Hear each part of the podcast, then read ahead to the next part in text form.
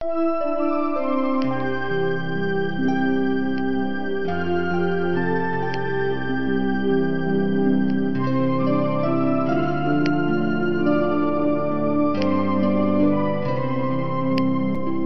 auditrices et auditeurs de Radio Kardec, bonjour. À l'entame de notre 159e émission, nous vous rappelons qu'il vous reste encore quelques jours pour vous inscrire et participer par votre présence au 14e symposium pour la francophonie sur le thème L'importance des enfants pour le monde de demain. Organisé par l'Union Spirit Belge et ses divers partenaires, celui-ci aura lieu le samedi 25 mai 2013 de 9h à 18h et le dimanche 26 mai 2013 de 9h à 12h30 au château de Wégimont, 76 chaussée de Wégimont à 4630 Soumagne, à 20 km de la ville de Liège. Cet événement sera encore une fois l'occasion de réunir de nombreux spirites de différents horizons. Mais au-delà de ce rassemblement fraternel la portée de ce week-end est encore bien plus grande, car il permet à de nombreux spirites ou sympathisants qui n'ont pas souvent la possibilité de se rencontrer d'échanger leur expérience, leur vécu et leurs interrogations. Rencontre fraternelle, de partage et d'échange dans le but de se connaître pour mieux se reconnaître autour de notre philosophie. Il vous reste donc quelques jours pour vous inscrire via le formulaire que vous trouverez sur le site de l'Union Spirit Belge, www.spirit.be, mais dans l'immédiat, nous vous invitons à suivre une nouvelle lecture, les œuvres posthumes d'Alan Kardec. En seconde partie, nous retrouverons l'agenda des activités spirites francophones ainsi que les communiqués importants de nos divers partenaires. Notre émission se terminera par les séquences habituelles. Pour rappel, il vous est possible de participer par des commentaires sur nos émissions ou pour nous proposer des sujets, vous pouvez nous laisser un message sur notre boîte vocale en formant depuis la Belgique le 04 227 60 76 ou le 032 4 227 60 76 au départ de la France ou le 0 352 4 227 60 76 au départ du Grand-Duché de Luxembourg, mais aussi par mail direct envers la rédaction à l'adresse courriel radiokardec at hotmail.be ou pour vos questions via l'adresse de contact sur notre site internet. En attendant, nous vous souhaitons une très bonne écoute. Profession de foi spirit à raisonner. 1. Dieu. Numéro 1. Il y a un Dieu, intelligence suprême, cause première de toutes les choses. La preuve de l'existence de Dieu est dans cet axiome. Il n'y a point d'effet sans cause. Nous voyons sans cesse une multitude innombrable d'effets dont la cause n'est pas dans l'humanité, puisque l'humanité est impuissante à les reproduire et même à les expliquer. La cause est donc au-dessus de l'humanité. C'est cette cause que l'on appelle Dieu, Jéhovah, Allah, Brahme, Phoé, Grand Esprit, etc., selon les langues, les temps et les lieux. Ces effets ne se produisent point au hasard, fortuitement et sans ordre. Depuis l'organisation du plus petit insecte et de la plus petite graine, jusqu'à la loi qui régit les mondes circulant dans l'espace, tout atteste une pensée, une combinaison, une prévoyance, une sollicitude qui dépasse toutes les conceptions humaines. Cette cause est donc souverainement intelligente. Numéro 2. Dieu éternel, immuable, immatériel, unique, tout-puissant, souverainement juste et bon. Dieu est éternel. S'il avait eu un commencement, quelque chose aurait existé avant lui. Il serait sorti du néant, ou bien il aurait été créé lui-même par un être intérieur. C'est ainsi que des proches en proches, nous remontons à l'infini dans l'éternité. Il est immuable. S'il était sujet à des changements, les lois qui régissent l'univers n'auraient aucune stabilité. Il est immatériel, c'est-à-dire que sa nature diffère de tout ce que nous appelons matière. Autrement, il serait sujet aux fluctuations et aux transformations de la matière, et il ne serait pas immuable. Il est unique. S'il avait plusieurs dieux, il y aurait plusieurs volontés, et dès lors, il n'y aurait ni unité de vue, ni unité de puissance dans l'ordonnance de l'univers. Il est tout-puissant parce qu'il est unique. S'il n'avait pas la souveraine puissance, il y aurait quelque chose de plus puissant que lui. Il n'aurait pas fait toute chose, et celle qu'il n'aurait pas faite serait l'œuvre d'un autre Dieu. Il est souverainement juste et bon. La sagesse providentielle des lois divines se révèle dans les plus petites choses comme dans les plus grandes, et cette sagesse ne permet de douter ni de sa justice, ni de sa bonté. Numéro 3. Dieu est infini dans toutes ses perfections. Si l'on suppose imparfait un seul des attributs de Dieu, si l'on retranche la moindre parcelle de l'éternité, de l'immuabilité, de l'immatérialité, de l'unité, de la toute-puissance, de la justice et de la bonté de Dieu, on peut supposer un être possédant ce qui lui manquerait, et cet être, plus parfait que lui, serait Dieu. 2. L'âme. Numéro 4. Il y a en l'homme un principe intelligent que l'on appelle âme ou esprit, indépendant de la matière et qui lui donne le sens moral de la faculté de penser. Si la pensée était une propriété de la matière, on verrait la matière brute penser.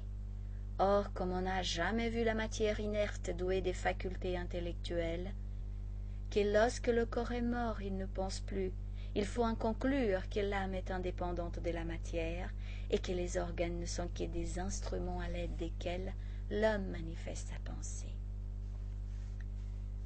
Si la pensée était une propriété de la matière, on verrait la matière brute penser. Or, comme on n'a jamais vu la matière inerte douée des facultés intellectuelles, que lorsque le corps est mort, il ne pense plus, il faut en conclure que l'âme est indépendante de la matière et que les organes ne sont que des instruments à l'aide desquels l'homme manifeste sa pensée. Numéro 5. Les doctrines matérialistes sont incompatibles avec la morale et subversives de l'ordre social. Selon les matérialistes, la pensée était sécrétée par le cerveau, comme la bile est sécrétée par le foie, il en résulterait qu'à la mort du corps, l'intelligence de l'homme et toutes ses qualités morales rentreraient dans le néant. Que les parents, les amis, tout ce qu'on aurait affectionné serait perdu sans retour, que l'homme de génie serait sans mérite, puisqu'il ne devrait ses facultés transcendantes qu'au hasard de son organisation. Qu'il n'y aurait entre l'imbécile et le savant que la différence du plus ou du moins de cervelle. Les conséquences de cette doctrine seraient que l'homme, n'attendant rien au-delà de cette vie, n'aurait aucun intérêt à faire le bien qu'il serait tout naturel de chercher à se procurer le plus de jouissances possible, fût-ce même aux dépens d'autrui, qu'il y aurait stupidité à se priver pour les autres, que l'égoïsme serait le sentiment le plus rationnel, que celui qui est obstinément malheureux sur la terre n'aurait rien de mieux à faire que de se tuer, puisque devant tomber dans le néant, il n'en serait ni plus ni moins pour lui, et qu'il abrégerait ses souffrances. La doctrine matérialiste est donc la sanction de l'égoïsme, source de tous les vices, la négation de la charité, source de toutes les vertus et base de l'ordre social et la justification du suicide. Numéro 6. L'indépendance de l'âme est prouvée par le spiritisme. L'existence de l'âme est prouvée par les actes intelligents de l'homme qui doivent avoir une cause intelligente et non une cause inerte. Son indépendance de la matière est démontrée d'une manière patente par les phénomènes spirites qui la montrent agissant par elle-même et surtout par l'expérience de son isolement pendant la vie, ce qui lui permet de se manifester, de penser et d'agir en l'absence du corps.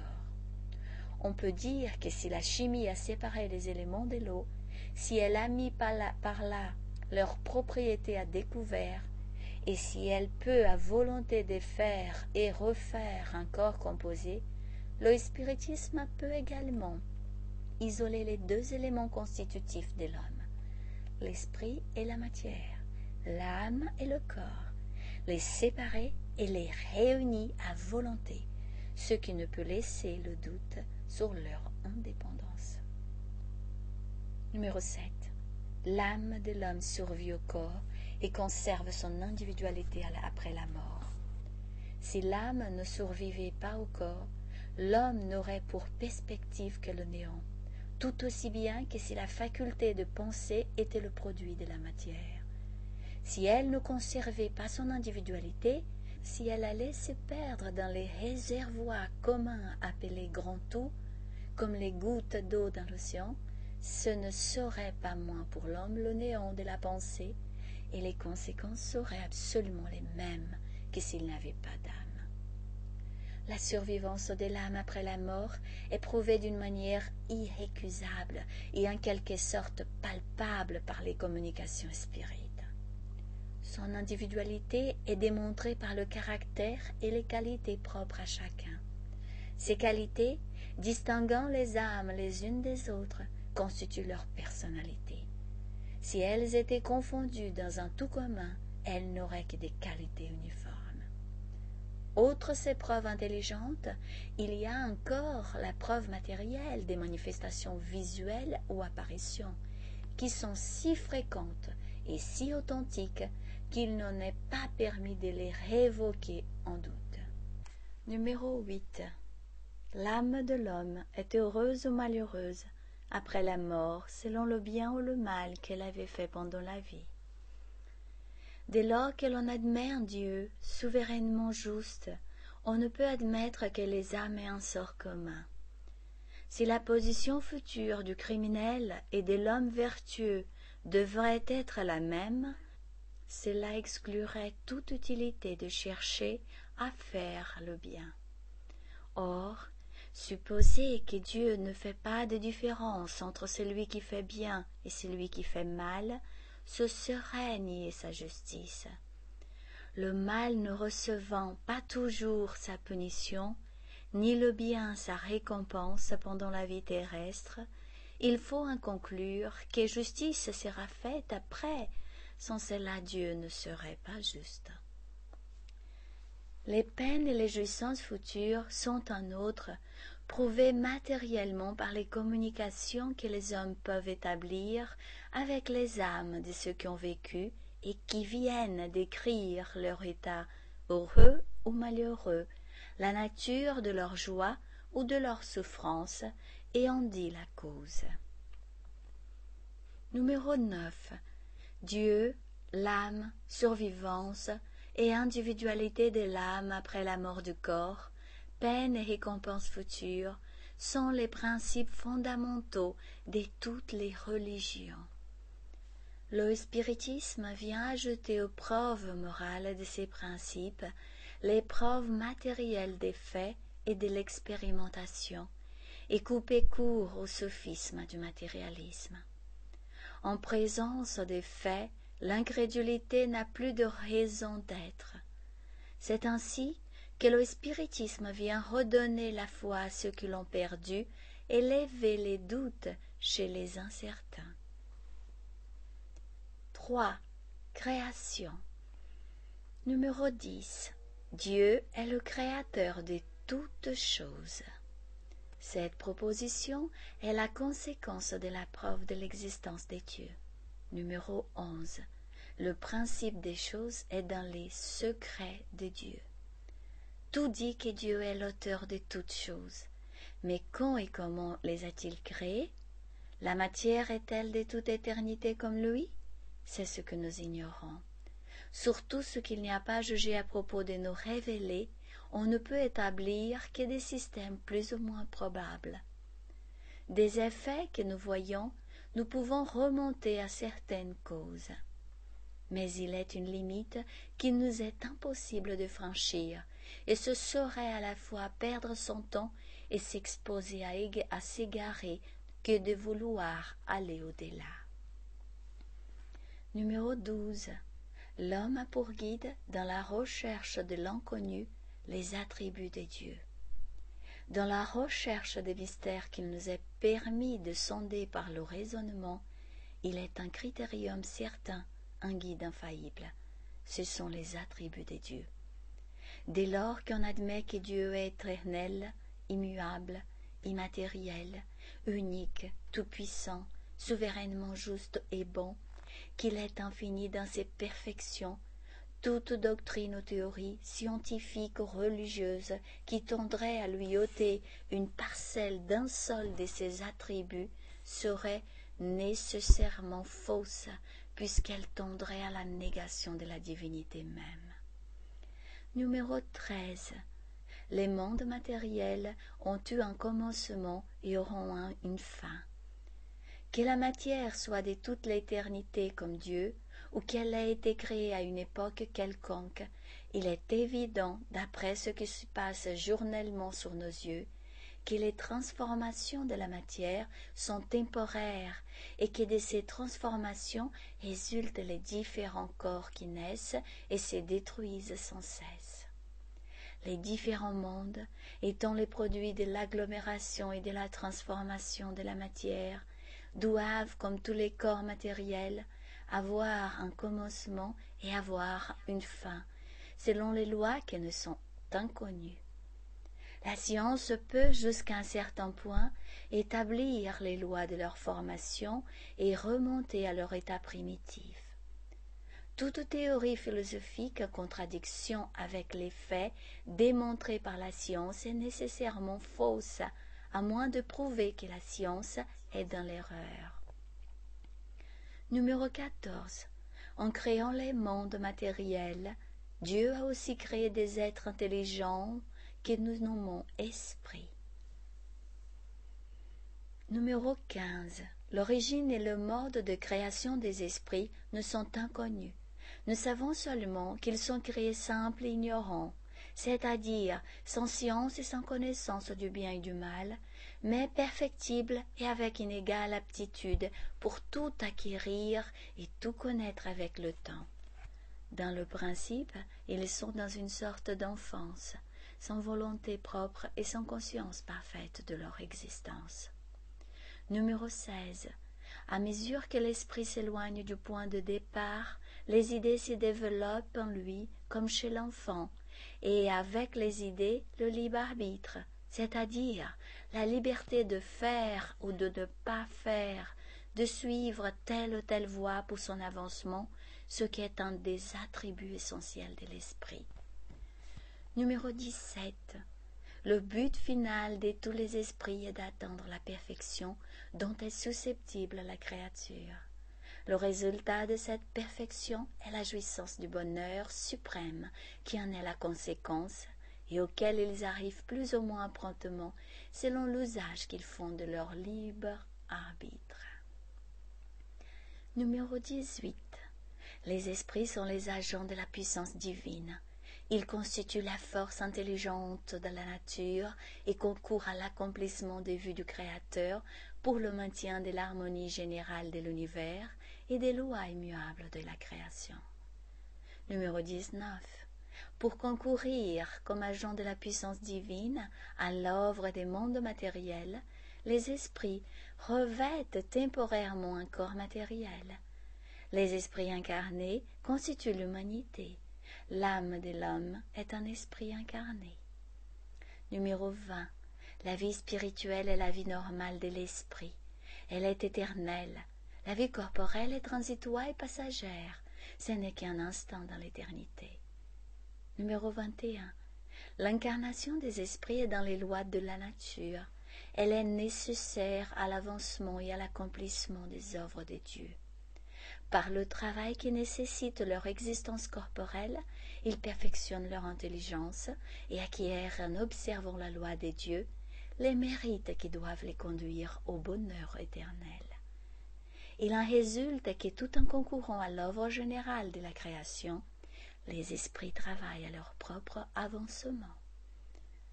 Numéro 22. Le perfectionnement de l'esprit est le fruit de son propre travail. Il avance en raison de son plus ou moins d'activité ou de bonne volonté pour acquérir les qualités qui lui manquent. Numéro 23. L'esprit ne pouvant acquérir dans une seule existence corporelle toutes les qualités morales et intellectuelles qui doivent le conduire au but, il y arrive par une succession d'existences à chacune desquelles il fait quelques pas en avant dans la voie du progrès et se purifie de quelques-unes de ses imperfections. Numéro 24. À chaque nouvelle existence, l'esprit apporte ce qu'il a acquis en intelligence et en moralité dans ses existences précédentes, ainsi que les germes des imperfections dont il ne s'est pas encore dépouillé. Numéro 25. Lorsqu'une existence a été mal employée par l'esprit, c'est-à-dire s'il n'a pas fait aucun progrès dans la voie du bien, elle est sans profit pour lui et il doit la recommencer dans des conditions plus ou moins pénibles en raison de sa négligence et de son mauvais vouloir. Numéro 26. À chaque existence corporelle, l'esprit devant acquérir quelque chose de bien et se dépouiller de quelque chose de mal, il en résulte qu'après un certain nombre d'incarnations, il se trouve épuré et arrive à l'état de pur esprit. Numéro 27. Le nombre des existences corporelles est indéterminé. Il dépend de la volonté de l'esprit de l'abréger en travaillant activement à son perfectionnement moral. Numéro 28. Dans l'intervalle des existences corporelles, l'esprit errant et vit de la vie spirituelle. L'ératicité n'a pas de durée déterminée. Numéro 29. Lorsque les esprits ont acquis sur un monde la somme de progrès que comporte l'état de ce monde, ils le quittent pour s'incarner dans un autre plus avancé, où ils acquièrent de nouvelles connaissances, et ainsi de suite, jusqu'à ce que l'incarnation dans un corps matériel ne leur étant plus utile, ils vivent exclusivement de la vie spirituelle, où ils progressent encore dans un autre sens et par d'autres moyens. Arrivés au point culminant du progrès, ils jouissent de la suprême félicité. Admis dans le conseil du Tout-Puissant, ils ont sa pensée et deviennent ses messagers, ses ministres directs pour le gouvernement des mondes, ayant sous leurs ordres les esprits à différents degrés d'avancement. Manifestation des esprits. Caractère et conséquences religieuses des manifestations spirites. Numéro 1.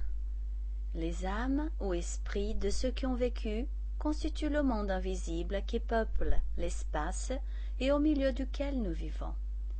Il en résulte que depuis qu'il y a des hommes, il y a des esprits, et que si ces derniers ont le pouvoir de se manifester, ils ont dû le faire à toutes les époques. C'est ce que constatent l'histoire et les religions de tous les peuples. Cependant, dans ces derniers temps, les manifestations des esprits ont pris un grand développement et ont acquis un plus grand caractère d'authenticité parce qu'il était dans les vues de la Providence de mettre un terme à la plaie de l'incrédulité et du matérialisme par des preuves évidentes en permettant à ceux qui ont quitté la terre de venir attester leur existence et nous révéler leur situation heureuse ou malheureuse. Numéro 2. Le monde visible vivant au milieu du monde invisible avec lequel il est en contact perpétuel, il en résulte qu'ils réagissent incessamment l'un sur l'autre. Cette réaction est la source d'une foule de phénomènes que l'on a regardés comme surnaturels, faute d'en connaître la cause. L'action du monde invisible sur le monde visible, et réciproquement, est une des lois, une des forces de la nature, nécessaire à l'harmonie universelle comme la loi d'attraction. Si elle venait à cesser, l'harmonie serait troublée, comme dans un mécanisme dont un rouage serait supprimé. Cette action étant fondée sur une loi des natures, il en résulte que tous les phénomènes qu'elle produit n'ont rien de surnaturel. Ils n'ont paru tels que parce qu'on n'en connaissait pas la cause. Ainsi, en a-t-il été de certains effets de l'électricité, de la lumière, et etc. Numéro 3. Toutes les religions ont pour base l'existence de Dieu et pour but l'avenir de l'homme après la mort. Cet avenir, qui est pour l'homme d'un intérêt capital, est nécessairement lié à l'existence du monde invisible. Aussi la connaissance de ce monde a-t-elle fait de tout temps l'objet de ses recherches, de ses préoccupations. Son attention a été naturellement portée sur les phénomènes tendant à prouver l'existence de ce monde, et il n'en avait pas de plus concluante que ceux de la manifestation des esprits, par lesquels les habitants même de ce monde révélaient leur existence. C'est pourquoi ces phénomènes sont devenus la base de la plupart des dogmes de toutes les religions. Numéro 4. L'homme, ayant instinctivement l'intuition d'une puissance supérieure, a été porté dans tous les temps à attribuer à l'action directe de cette puissance les phénomènes dont la cause lui était, lui était inconnue et qui passaient à ses yeux pour des prodiges et des effets surnaturels. Cette tendance est considérée par des incrédules comme la conséquence de l'amour de l'homme pour le merveilleux, mais ils ne cherchent pas la source de cet amour du merveilleux.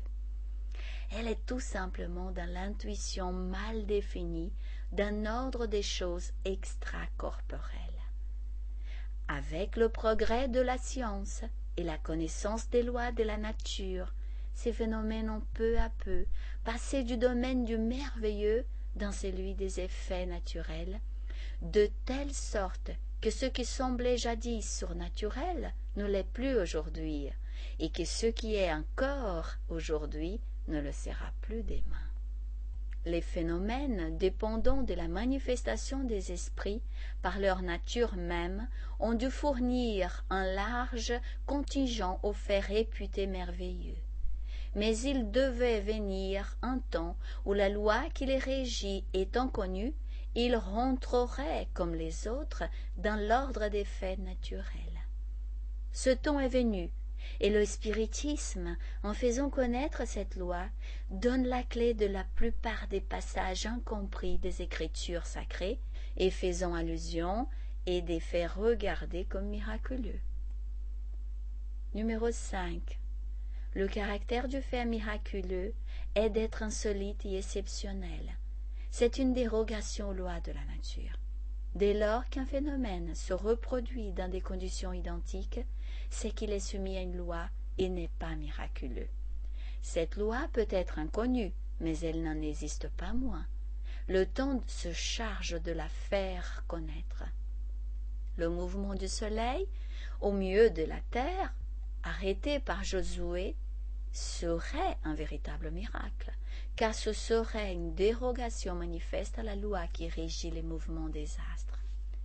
Mais si le fait pouvait se reproduire dans des conditions données, c'est qu'il serait soumis à une loi, et il cesserait, par conséquent, d'être miraculeux.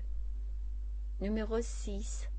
C'est à tort que l'Église s'effraie de voir se restreindre le cercle des faits miraculeux car Dieu prouve mieux sa grandeur et sa puissance par l'admirable ensemble de ses lois que par quelques infractions à ces mêmes lois, et c'est là d'autant qu'elle attribue aux démons le pouvoir de faire des prodiges, ce qui impliquerait que le démon pouvait interrompre le cours des lois divines, serait aussi puissant que Dieu.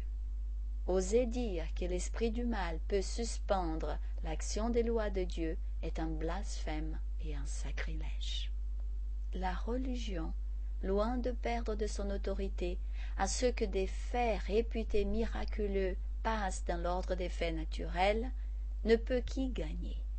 D'abord, parce que si un fait à tort réputé miraculeux, c'est une erreur, et la religion ne peut que perdre à s'appuyer sur une erreur, et surtout, elle s'obstinait à regarder comme un miracle ce qui n'en serait pas.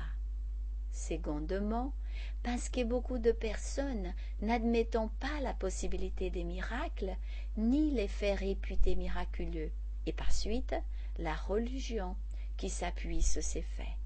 Si au contraire, la possibilité de ce fait démontrée comme conséquence des lois naturelles, il n'y a plus lieu de les repousser, non plus que la religion qui les proclame. Numéro 7. Les faits constatés par la science d'une manière péremptoire ne peuvent être infirmés par aucune croyance religieuse contraire. La religion ne peut que gagner en autorité à suivre le progrès des connaissances scientifiques et perdre à rester en arrière ou à protester contre ces mêmes connaissances au nom des dogmes, car aucun dogme ne saurait prévaloir contre les lois de la nature ni les annuler. Un dogme fondé sur la négation d'une loi de la nature ne peut être l'expression de la vérité. Le spiritisme, fondé sur la connaissance des lois incomprises jusqu'à ce jour, ne vient point détruire les faits religieux, mais les sanctionner en leur donnant une explication rationnelle. Il ne vient détruire que les fausses conséquences qui en ont été déduites par suite de l'ignorance de ce loi ou de leur interprétation erronée. Numéro 8. L'ignorance des lois de la nature, portant l'homme à chercher des fausses fantastiques aux phénomènes qu'il ne comprend pas, est la source des idées superstitieuses dont quelques-unes sont dues aux phénomènes spirites mal compris. La connaissance des lois qui régissent les phénomènes détruit ces idées superstitieuses en ramenant les choses à la réalité et en démontrant la limite du possible et de l'impossible. 1. Le père-esprit, principe des manifestations. Numéro 9. Les esprits, comme il a été dit, ont un corps fluidique auquel on donne le nom des père-esprits. Sa substance est puisée dans le fluide universel cosmique qui le forme et l'alimente, comme l'air forme et alimente le corps matériel de l'homme. Le père-esprit est plus ou moins éthéré selon les mondes et selon les degrés d'épuration de l'esprit. Dans les mondes et les esprits inférieurs, sa nature est plus grossière et se rapproche davantage de la matière brute. Numéro 10. Dans l'incarnation, l'esprit conserve son père-esprit. Le corps n'est pour lui qu'une seconde enveloppe plus grossière, plus résistante, appropriée aux fonctions qu'il doit remplir et dont il se dépouille à la mort. Le père-esprit est l'intermédiaire entre l'esprit et le corps. C'est l'organe de transmission de toutes les sensations. Pour celles qui viennent de l'extérieur, on peut dire que le corps reçoit l'impression. Le Père-Esprit la transmet et l'Esprit, l'être sensible et intelligent, la reçoit. Lorsque l'acte part de l'initiative de l'Esprit, on peut dire que l'Esprit veut, que le Père-Esprit transmet et que le corps exécute. Numéro 10. Dans l'incarnation, l'Esprit conserve son Père-Esprit. Le corps n'est pour lui qu'une seconde enveloppe plus grossière, plus résistante, appropriée aux fonctions qu'il doit remplir et dont il se dépouille à la mort. Le Père-Esprit est l'intermédiaire entre l'esprit et le corps. C'est l'organe de transmission de toutes les sensations. Pour celles qui viennent de l'extérieur, on peut dire que le corps reçoit l'impression. Le Père-Esprit la transmet et l'esprit, l'être sensible et intelligent, la reçoit. Lorsque l'acte part de l'initiative de l'esprit, on peut dire que l'esprit veut, que le Père-Esprit transmet et que le corps exécute. Numéro 11. Le Père-Esprit n'est point renfermé dans les limites du corps comme dans une boîte. Par sa nature fluidique, il est expansible. Il rayonne dehors et forme autour du corps une sorte d'atmosphère que la pensée et la force de la volonté peuvent étendre plus ou moins. D'où il suit que des personnes qui ne sont point en contact corporellement peuvent l'être par leur père-esprit et se transmettre à leur issue leur impression, quelquefois même l'intuition de leur pensée. Numéro 12. Le père-esprit est un des éléments constitutifs de l'homme, joue un rôle important dans tous les phénomènes psychologiques et jusqu'à un certain point dans les phénomènes physiologiques et pathologiques. Quand les sciences médicales tiendront compte de l'influence de l'élément spirituel dans l'économie, elles auront fait un grand pas et des horizons tout nouveaux s'ouvriront devant elles. Bien des causes de maladies seront alors expliquées et des puissants moyens de les combattre seront trouvés. Numéro 13. C'est au moyen du père-esprit que les esprits agissent sur la matière inerte et produisent des différents phénomènes de manifestation. Sa nature éthérée ne saurait être un obstacle, puisqu'on sait que les plus puissants moteurs se trouvent dans les fluides les plus raréfiés et les fluides impondérables. Il n'y a donc point lieu de s'étonner de voir, à l'aide de ce levier, les esprits produire certains effets physiques, tels que des coups frappés et brouillés de toutes sortes, des objets soulevés, transportés ou projetés dans l'espace. Il n'est nul besoin de se rendre compte d'avoir recours aux merveilleux ou aux effets surnaturels. Numéro 14. Les esprits agissant sur la matière peuvent se manifester de plusieurs manières différentes, par des effets physiques, tels que les bruits et le mouvement des objets, par la transmission de pensées, par la vue, la vue, l'ouïe, la parole, le toucher, l'écriture, le dessin, la musique, etc. En un mot, par tous les moyens qui peuvent servir à les mettre en rapport avec les hommes. Numéro 15. Les manifestations des esprits peuvent être spontanées ou provoquées. Les premières ont lieu inopinément et à l'improviste. Elles se produisent souvent chez les personnes les plus étrangères aux idées spirites. Dans certains cas et sur l'empire de certaines circonstances, les manifestations peuvent être provoquées par la volonté sous l'influence de personnes douées à cet effet des facultés spéciales. Les manifestations spontanées ont eu lieu à toutes les époques et dans tous les pays. Le moyen de les provoquer était certainement aussi connu dans l'Antiquité, mais il était le privilège de certaines castes qui ne le révélaient qu'à des rares initiés sur des conditions rigoureuses, le cachant au vulgaire afin de le dominer par le prestige d'une puissance occulte.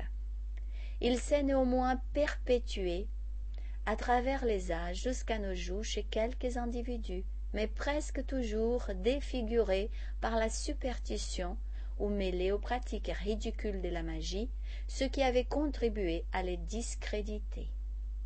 Ce n'avait été jusqu'alors que des germes jetés çà et là. La Providence avait réservé à notre époque la connaissance complète et la vulgarisation de ces phénomènes pour les dégager de leur mauvais alliage et de les faire servir à l'amélioration de l'humanité, mûre aujourd'hui pour les comprendre et en tirer les conséquences. Numéro 2. 2.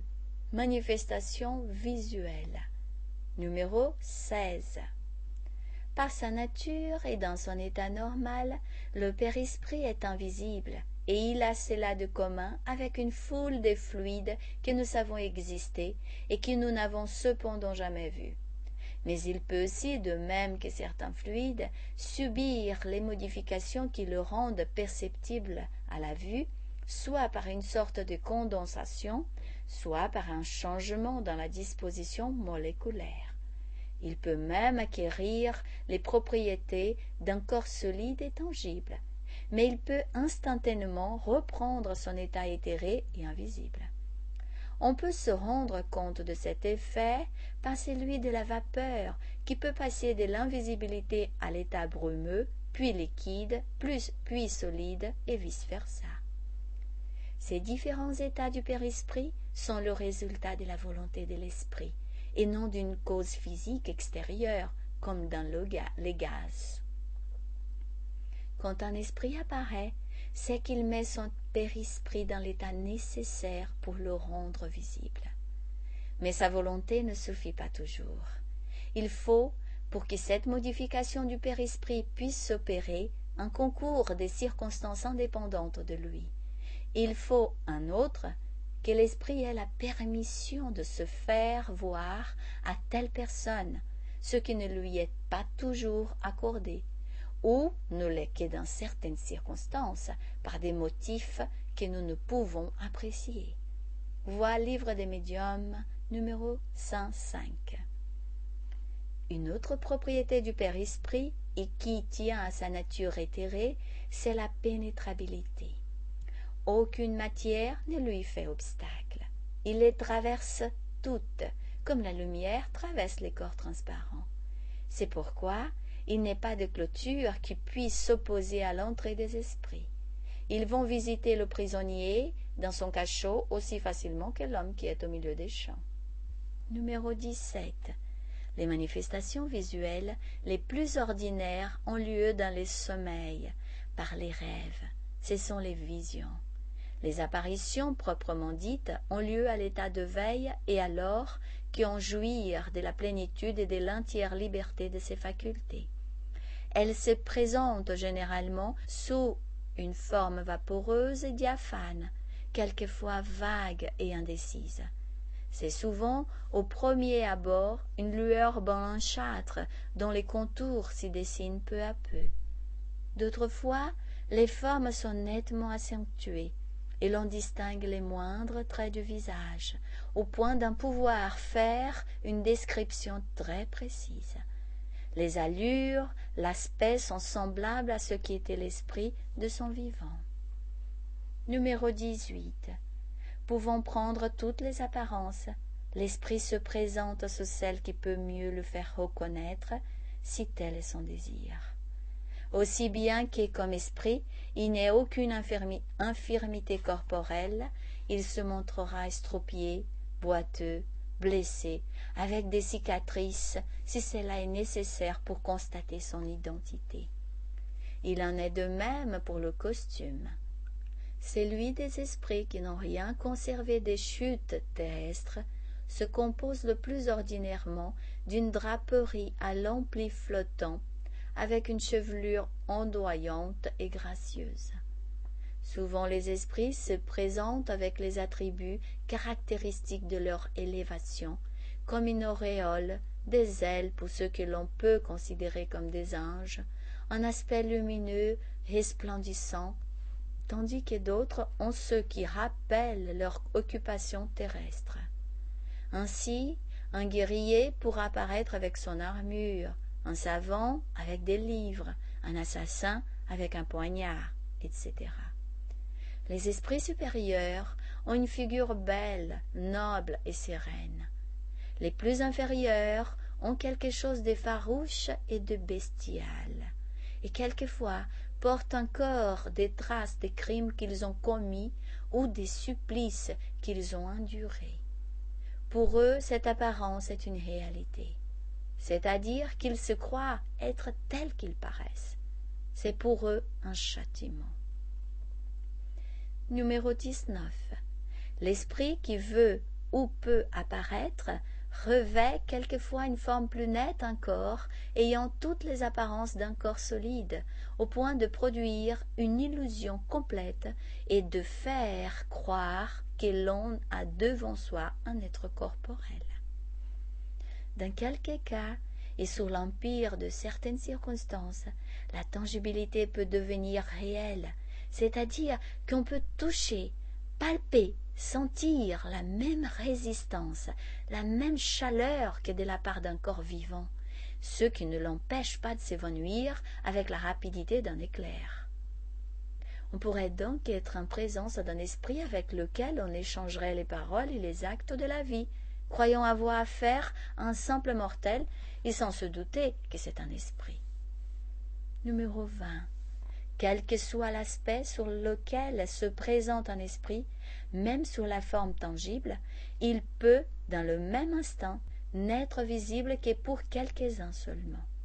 Dans une assemblée, il pourrait donc ne se montrer qu'à un ou plusieurs membres. De ces personnes placées à côté l'un de l'autre, l'une peut le voir et le toucher, l'autre ne rien voir et ne rien sentir. Le phénomène de l'apparition à une seule personne parmi plusieurs que se trouvent ensemble s'explique par la nécessité pour qu'il se produise d'une combinaison entre le fluide périsprétal de l'esprit et celui de la personne. Il faut pour cela qu'il ait entre ces fluides une sorte d'affinité qui favorise la combinaison. Si l'esprit ne trouve pas l'aptitude organique nécessaire, le phénomène de l'apparition ne peut se produire. Si l'aptitude existe, l'esprit est libre d'en profiter ou non. D'où il résulte que si deux personnes également douées sous ce rapport se trouvent ensemble, l'esprit peut opérer la combinaison fluidique avec celle des deux seulement à qui il veut se montrer. Ne le faisant pas avec l'autre, celui-ci ne le verra pas. Ainsi, en serait-il des deux individus ayant chacun un voile sur les yeux? Si un troisième individu veut se montrer à l'un des deux seulement, il ne lèvera qu'un seul voile. Mais à celui qui serait aveugle, il aura beau lever le voile, la faculté de voir ne lui sera pas donnée pour cela. Numéro 21. Les apparitions tangibles sont fort rares, mais les apparitions vaporeuses sont fréquentes. Telles le sont surtout au moment de la mort. L'esprit dégagé semble vouloir s'y hâter d'aller revoir ses parents et ses amis, comme pour les avertir qu'il vient de quitter la terre et leur dire qu'il vit toujours. Que chacun recueille ses souvenirs et l'on verra combien de faits authentiques de ce genre, dont on ne se rendait pas compte, ont eu lieu, non seulement la nuit, mais en plein jour et à l'état de veille le plus complet. 3. Transfiguration, invisibilité. Numéro 22. Le périsprit des personnes vivantes jouit des mêmes propriétés que celui des esprits. Comme cela a été dit, il n'est point confiné dans le corps, mais il rayonne et forme autour de lui une sorte d'atmosphère fluidique. Or, il peut arriver qu'en certains cas, et sous l'empire des mêmes circonstances, ils subissent une transformation analogue à celle qui a été décrite. La forme réelle et matérielle du corps peut s'effacer sous cette couche fluidique, si l'on peut s'exprimer ainsi, et revêtir momentanément une apparence toute différente, celle même d'une autre personne, ou de l'esprit qui combine son fluide avec celui de l'individu, ou bien encore donner à une figure laide un aspect beau et radieux. Tel est le phénomène désigné sous le nom de transfiguration, phénomène assez fréquent et qui se produit principalement lorsque des circonstances provoquent une expansion plus abondante de fluide. Le phénomène de la transfiguration peut s'y manifester avec une intensité très différente selon le degré d'épuration du périsprit, degré qui correspond toujours à celui de l'élévation morale de l'esprit. Il se borne parfois à un simple changement dans l'aspect de la physionomie, comme il peut donner au périsprit une apparence lumineuse et splendide. La forme matérielle peut donc disparaître sous le fluide périsprétal, mais il n'a pas nécessité pour ce fluide de revêtir un autre aspect. Il peut parfois simplement voiler un corps inerte, inerte ou vivant, et le rendre invisible aux yeux d'une ou plusieurs personnes, comme le ferait une couche de vapeur. Nous ne nous prenons les choses actuelles que comme des points de comparaison, et non en vue d'établir une analogie absolue qui n'existe pas. Numéro 23. Ces phénomènes ne peuvent paraître étranges que parce qu'on ne connaît pas les propriétés du fluide périsprétal. C'est pour nous un corps nouveau qui doit avoir des propriétés nouvelles et qu'on ne peut étudier par les procédés ordinaires de la science, mais qui n'en sont pas moins des propriétés naturelles, n'ayant de merveilleux qu'est la nouveauté. 4. Émancipation de l'âme. Numéro 24. Pendant le sommeil, le corps seul repose, mais l'esprit ne dort pas. Il profite du repos du corps et des moments où sa présence n'est pas nécessaire pour agir séparément et aller où il veut. Il jouit de sa liberté et de la plénitude de ses facultés. Pendant la vie, l'esprit n'est jamais complètement séparé du corps. À quelque distance qu'il se transporte, il y tient toujours par un lien fluidique qui sert à l'y rappeler dès que sa présence est nécessaire. Ce lien n'est rompu qu'à la mort. Le sommeil délivre en partie l'âme du corps. Quand on dort, on est momentanément dans l'état où l'on se trouve d'une manière fixe après la mort. Les esprits qui sont dégagés de la matière après leur mort ont eu des sommeils intelligents. Ceux-là, quand ils dorment, rejoignent la société des autres êtres supérieurs à eux. Ils voyagent, causent et s'instruisent avec eux. Ils travaillent même à des ouvrages qu'ils trouvent tout faits en mourant. Ceci doit vous apprendre une fois de plus à ne pas craindre la mort, puisque vous mourrez tous les jours selon la parole d'un saint. Voilà pour les esprits élevés. Mais pour la masse des hommes qui à la mort doivent rester de longues heures dans ce trouble, dans cette incertitude dont ils vous ont parlé, ceux-là soit dans les mondes inférieurs à la terre, où d'anciennes affections les rappellent, soit chercher des plaisirs peut-être encore plus bas que ceux qu'ils ont ici. Ils vont puiser des doctrines encore plus viles, plus ignobles, plus nuisibles que celles qu'ils professent au milieu de vous. Et ce qui engendre la sympathie sur la terre n'est pas autre chose que ce fait que l'on se sent au réveil rapproché par le cœur de ceux avec qui on vient de passer huit à neuf heures de bonheur ou de plaisir. Ce qui explique aussi ces antipathies invisibles, c'est qu'on sait au fond de son cœur que ces gens-là ont une autre conscience que la nôtre, parce qu'on les connaît sans les avoir vus avec les yeux. C'est encore ce qui explique l'indifférence, parce qu'on ne tient pas à faire des nouveaux amis lorsqu'on sait qu'on en a d'autres qui nous aiment et nous chérissent. En un mot, le sommeil influe plus que vous ne pensez sur votre vie. Par l'effet du sommeil, les esprits incarnés sont toujours en rapport avec le monde des esprits, et c'est ce qui fait que les esprits supérieurs consentent sans trop de répulsion à s'incarner parmi vous. Dieu a voulu que pendant leur contact avec le vice, ils puissent aller se retromper à la source du bien pour ne pas faillir eux-mêmes, eux qui venaient instruire les autres. Le sommeil est, la porte que Dieu leur a ouverte vers les amis du ciel. C'est la récréation après le travail, en attendant la grande délivrance, la libération finale qui doit les rendre à leur vrai milieu. Le rêve est le souvenir de ce que l'esprit a vu pendant le sommeil. Mais remarquez que vous ne rêvez pas toujours de ce que vous avez vu ou de tout ce que vous avez vu ce n'est pas votre âme dans tout son développement. Ce n'est souvent que le souvenir du trouble qui accompagne votre départ ou votre rentrée, auquel se joint celui de ce que vous avez fait ou de ce que vous préoccupe dans l'état de veille. Sans cela, comment expliqueriez-vous ces rêves absurdes que font les plus savants comme les plus simples? Les mauvais esprits se servent aussi des rêves pour tourmenter les âmes faibles et pusillaniment. L'incohérence des rêves s'explique encore par les lacunes qui produit le souvenir incomplet de ce qui est apparu en songe. Tel serait un récit dont on aurait tronqué au hasard les phrases.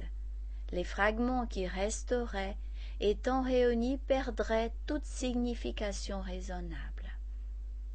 Au reste, vous verrez d'un peu se développer une autre espèce de rêve. Elle est aussi ancienne que celle que vous connaissez, mais vous l'ignoriez.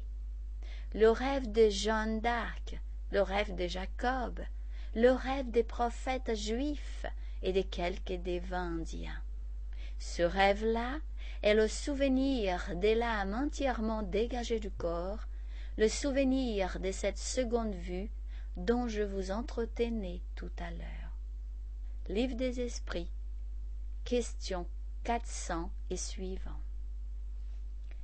Numéro 25. L'indépendance et l'émancipation de l'âme se manifestent surtout d'une manière évidente dans le phénomène du somnambulisme naturel et magnétique, dans la catalepsie et la léthargie. La lucidité somnambulique n'est autre que la faculté que possède l'âme de voir et de sentir sans le secours des organes matériels. Cette faculté est un de ses attributs. Elle réside dans tout son être.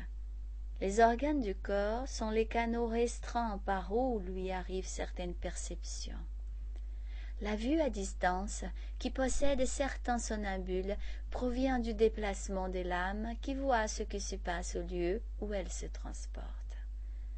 Dans ses pérégrinations, elle est toujours revêtue de son père-esprit, agent de ses sensations, mais qui n'est jamais entièrement détaché du corps, ainsi que nous l'avons dit. Le dégagement de l'âme produit l'inertie du corps, qui semble parfois privé de vie. Numéro 26.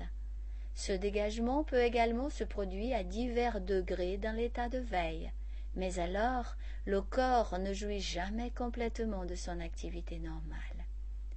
Il y a toujours une certaine absorption un détachement plus ou moins complet des choses terrestres. Le corps ne dort pas, il marche, il agit, mais les yeux regardent sans voir. On comprend que l'âme est ailleurs. Comme dans le somnambulisme, elle voit les choses absentes. Elle a des perceptions et des sensations qui ne sont inconnues. Parfois, elle a la préscience de certains événements futurs par la liaison qu'elle leur reconnaît avec les choses présentes. Pénétrant le monde invisible, elle voit les esprits avec lesquels elle peut s'entretenir et dont elle peut nous transmettre la pensée.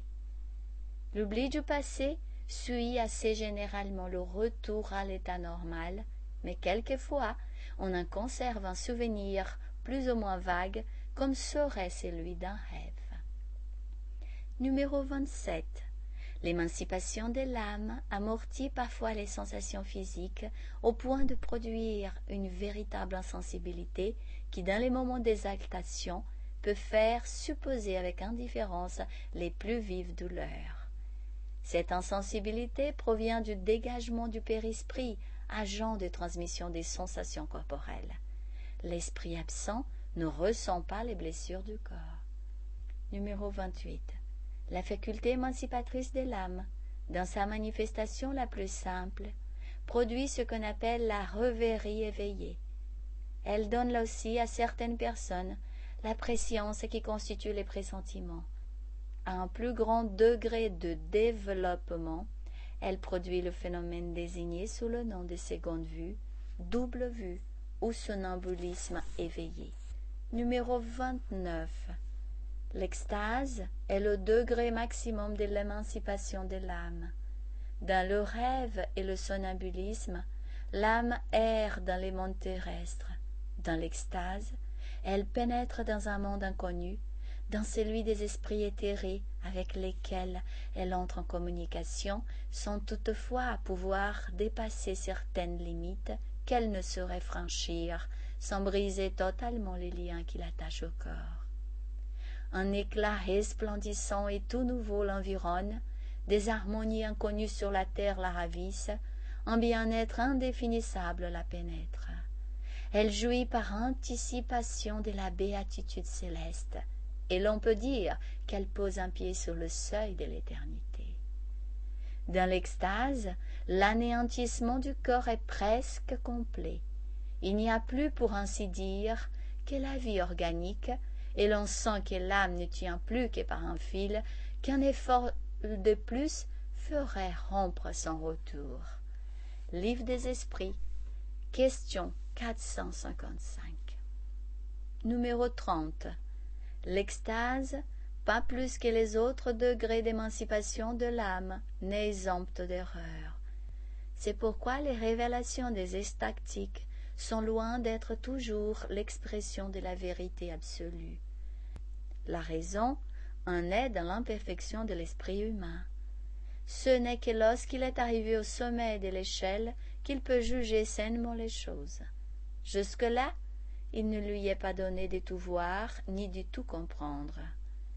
Si après la mort, alors que le détachement est complet, il ne voit pas toujours juste, s'il en est qui sont encore imbus des préjugés de la vie, qui ne comprennent pas les choses du monde invisible où ils sont, il doit en être de même à la plus forte raison de l'esprit qui tient corps à la chair. Il y a quelquefois chez les extatiques plus d'exaltation que de véritable lucidité, ou pour mieux dire, leur exaltation nuit à leur lucidité. C'est pourquoi leurs révélations sont souvent un mélange des vérités et d'erreurs, des choses sublimes ou même ridicules. Des esprits inférieurs profitent aussi de cette exaltation qui est toujours une cause de faiblesse quand on ne sait pas la maîtriser, pour dominer les tactiques et à cet effet ils revêtent à ses yeux des apparences qui l'entretiennent dans ses idées ou préjugés de sorte que ses visions et ses révélations ne sont souvent qu'un reflet de ses croyances. C'est un écueil auquel n'échappent que les esprits d'un ordre élevé et contre lequel l'observateur doit se tenir en garde. Numéro 31. Il est des personnes dont le périsprit est tellement identifié avec le corps que le dégagement de l'âme ne s'opère qu'avec une extrême difficulté même au moment de la mort. Ce sont généralement celles qui ont vécu le plus matériellement. Ce sont aussi celles dont la mort est la plus pénible, la plus remplie d'angoisse, et l'agonie la plus longue et la plus douloureuse. Mais il en est d'autres, au contraire, dont l'âme tient au corps par des liens si faibles que la séparation se fait sans secousse, avec la plus grande facilité et souvent avant la mort du corps. Aux approches du terme de la vie, l'âme entrevoit déjà le monde où elle va entrer et aspire au moment de sa délivrance complète. 5. Apparition des personnes vivantes. Bicorporéité. Numéro 32. La faculté émancipatrice de l'âme et son dégagement du corps pendant la vie peuvent donner lieu à des phénomènes analogues à ce que présentent les esprits désincarnés. Pendant que le corps est dans le sommeil, l'esprit s'y transportant en divers lieux peut se rendre visible et apparaître sur une forme vaporeuse, soit en rêve, soit à l'état de veille. Il peut également se présenter sous la forme tangible, ou tout au moins avec une apparence tellement identique à la réalité que plusieurs personnes peuvent être dans le vrai en affirmant l'avoir vu au même moment sur deux points différents. Il y était en effet, mais d'un côté seul était le corps véritable et de l'autre il n'avait que l'esprit. C'est ce phénomène, fort rare du reste, qui a donné lieu à la croyance aux hommes doubles et qui est désigné sous le nom des bicorporéités quelque extraordinaire qu'il soit, il n'en reste pas moins, comme tous les autres, dans l'ordre des phénomènes naturels, puisqu'il repose sur les propriétés du père-esprit et sur une loi de la nature. Chers amis, restez à l'écoute, nous reprendrons la suite de cette émission juste après cette première pause musicale.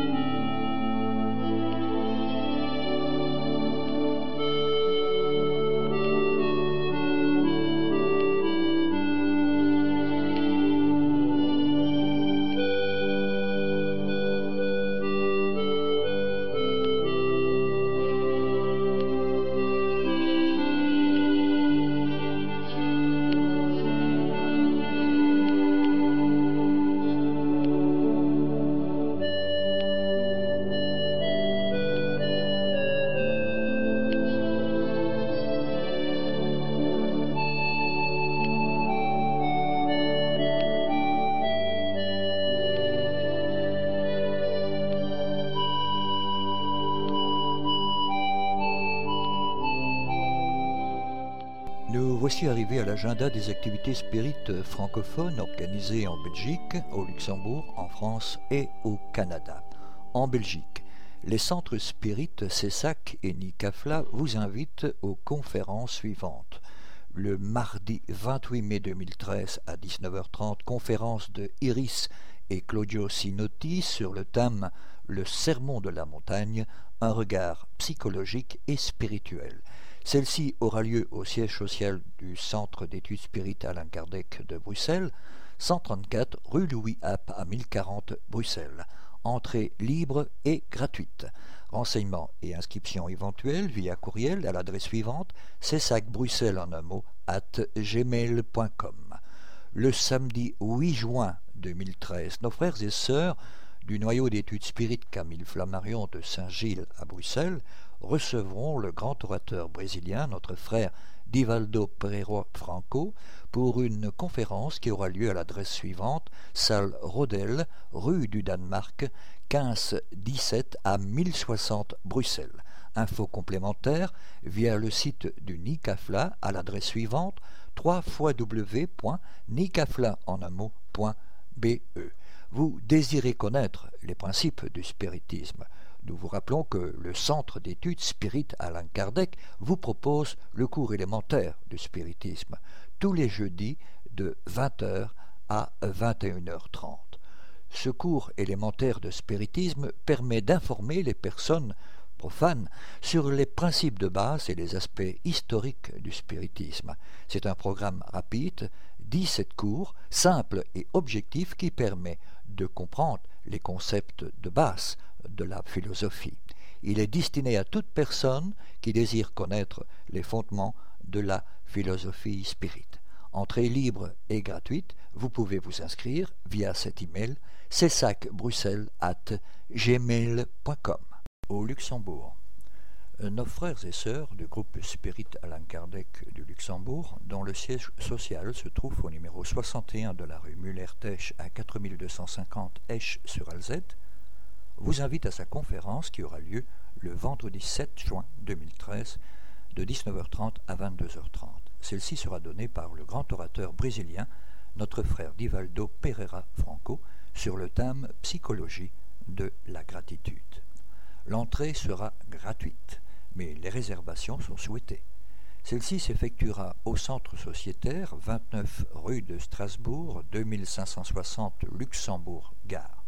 Pour toute information complémentaire ou votre inscription éventuelle, merci de bien vouloir prendre contact avec la responsable principale de cet événement, notre sœur Zelina Nascimento, par la voie téléphonique en formant le 352 661 55 29 46 ou le 352 661 55 29 46 ou via courriel à l'adresse électronique suivante Alain Kardec Lux en un mot at yahoo.fr ou via le site du GESAC Luxembourg Lux en un mot.com. En France, à Vincennes, nos frères et sœurs de l'association parisienne d'études spirites, APES, dont le siège social se trouve au numéro 22 de la rue des Légières à 94 300 Vincennes, nous prient de vous communiquer leur programme de conférences publiques pour le mois de mai 2013. Le vendredi 13 mai 2013, de 20h à 22h, conférence autour du thème Réflexion sur la notion du temps à travers le principe spirit de l'éternité. Le vendredi 24 mai 2013, de 20h à 22h, notre sœur Isis et notre frère Claudio Sinotti vous parleront des conflits existentiels face aux défis de la modernité. Le samedi 25 mai 2013 de 15h à 17h, le thème sera le spiritisme, religion, science ou philosophie. Le vendredi 31 mai 2013 de 20h à 22h, notre frère Sergio Thyssen vous parlera du spiritisme et des transformations sociales, le clownage humain, les cellules souches, les greffes d'organes et l'homosexualité. Renseignements et inscriptions éventuelles par la voie téléphonique en formant depuis la France le 0 181 931 708, mais aussi via le site de l'association www.apes-asso.fr ou via courriel à l'adresse suivante mail at apes-asso.fr. À Grézieux-Lavarenne, nos frères et sœurs de l'association du chemin dont le siège social se trouve au numéro 5 rue de l'Artisanat à 69 190 Grézieux-Lavarenne auront le grand plaisir de recevoir notre frère Charles Kampf, membre du Conseil Spirit français, secrétaire général par intérim du Conseil Spirit international. Et ceci le samedi 18 mai 2013 de 14h à 14h30, pardon, pour une conférence autour du thème La vie dans l'au-delà. Les réservations sont souhaitées et l'entrée sera de 5 euros. Renseignements et inscriptions éventuelles par la voie téléphonique en formant depuis la France le 09 50 69 26 10 ou via courriel à l'adresse suivante asso.du.chemin at free.fr ou via le site de l'association www.du-chemin.org à Douai. Nos frères et sœurs du chaînon spiritualiste de Douai, dont le siège social se trouve au numéro 21 rue des Écoles à 59 500 Douai, vous propose une nouvelle série de conférences. La première, le dimanche 19 mai 2013 à 15h, autour du thème L'aura et ses secrets, et la seconde, le dimanche 16 juin 2013 à 15h, le thème sera L'oracle de Béline, support de développement intuitif et spirituel. L'adresse pour les conférences susdites, Maison des Associations, salle de la Chapelle, rue des Potiers, 59 500 à Douai. Renseignements et inscriptions éventuelles via courriel à l'adresse suivante chaînonspirit at Chers amis, merci de bien vouloir rester à l'écoute. Nous retrouverons la suite des communiqués de nos divers partenaires juste après cette dernière pause musicale.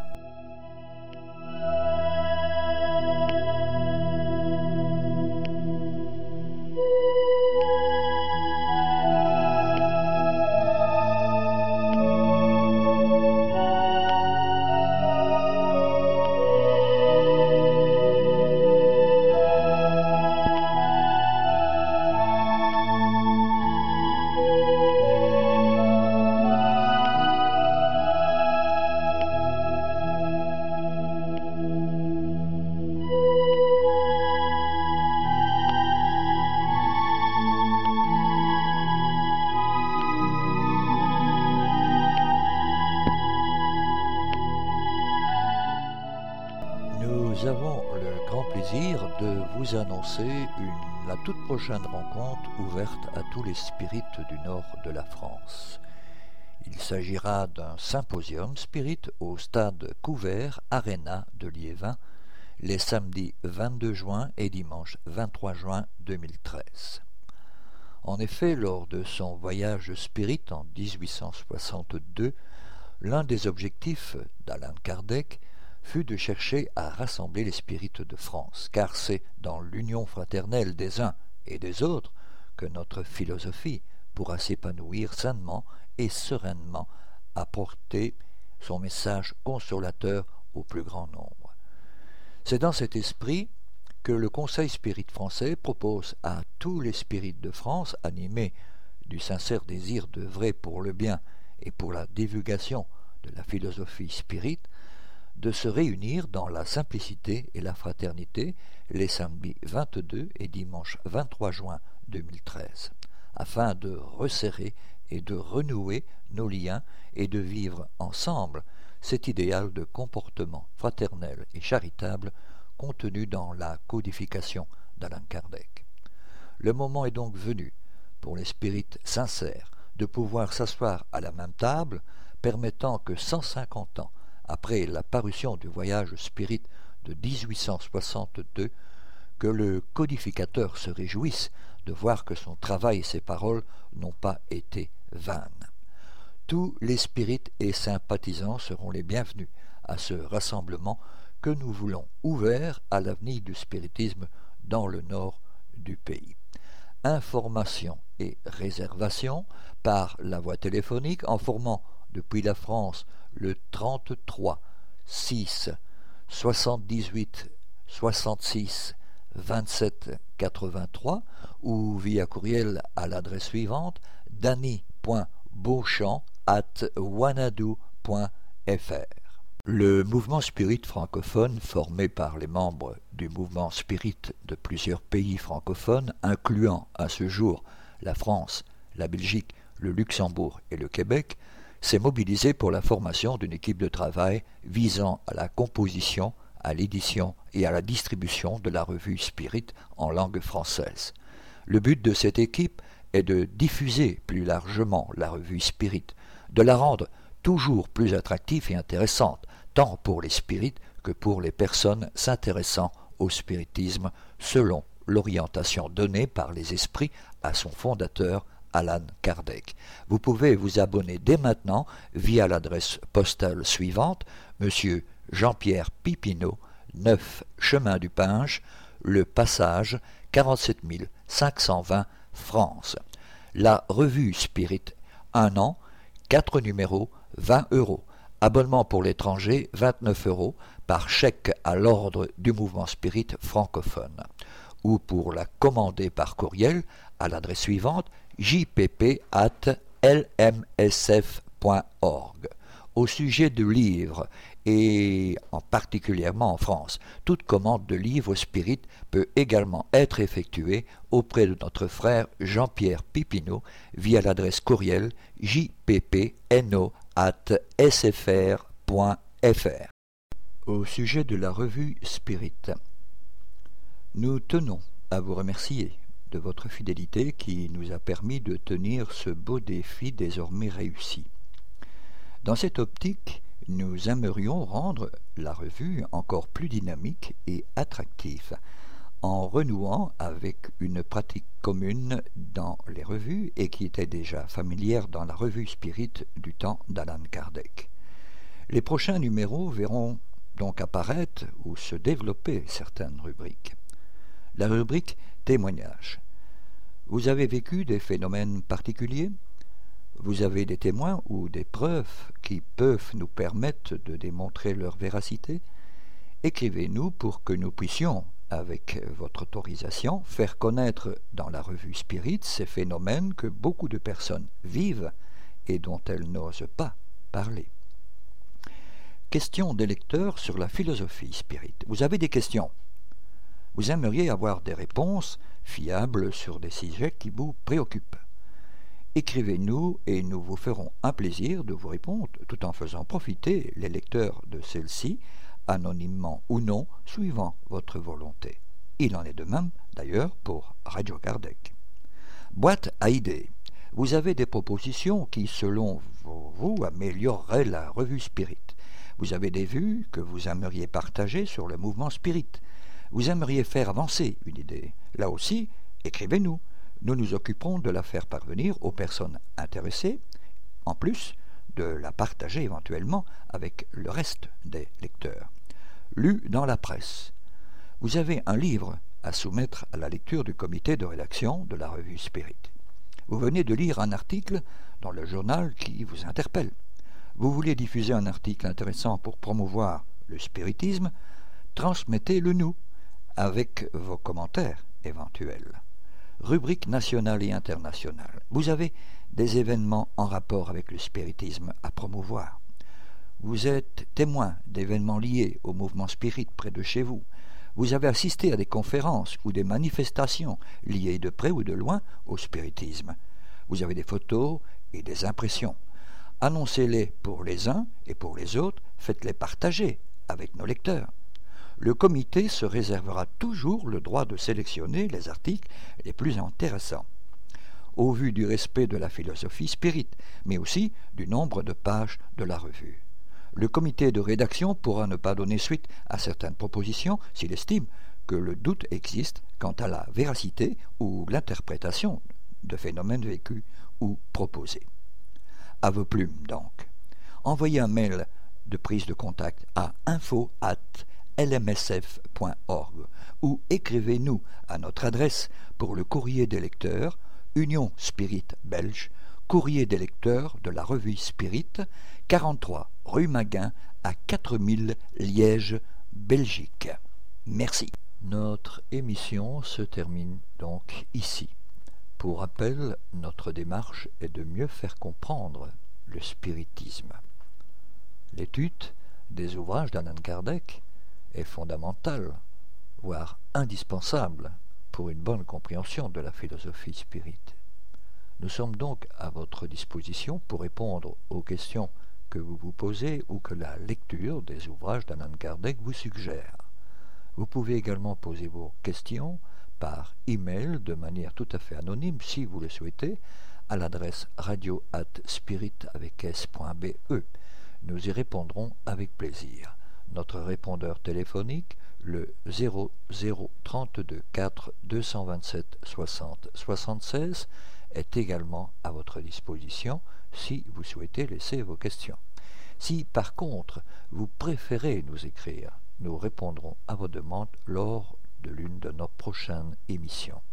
Vous pouvez envoyer votre courrier à l'attention du président de l'Union Spirit Belge, M. Jean-Paul Évrard, 43 rue Maguin à 4000 Liège, Belgique, ou votre demande d'information sur un thème précis directement auprès du coordinateur des émissions, M. Gérard Donny, radiocardec at hotmail.be. Merci de votre attention et à bientôt.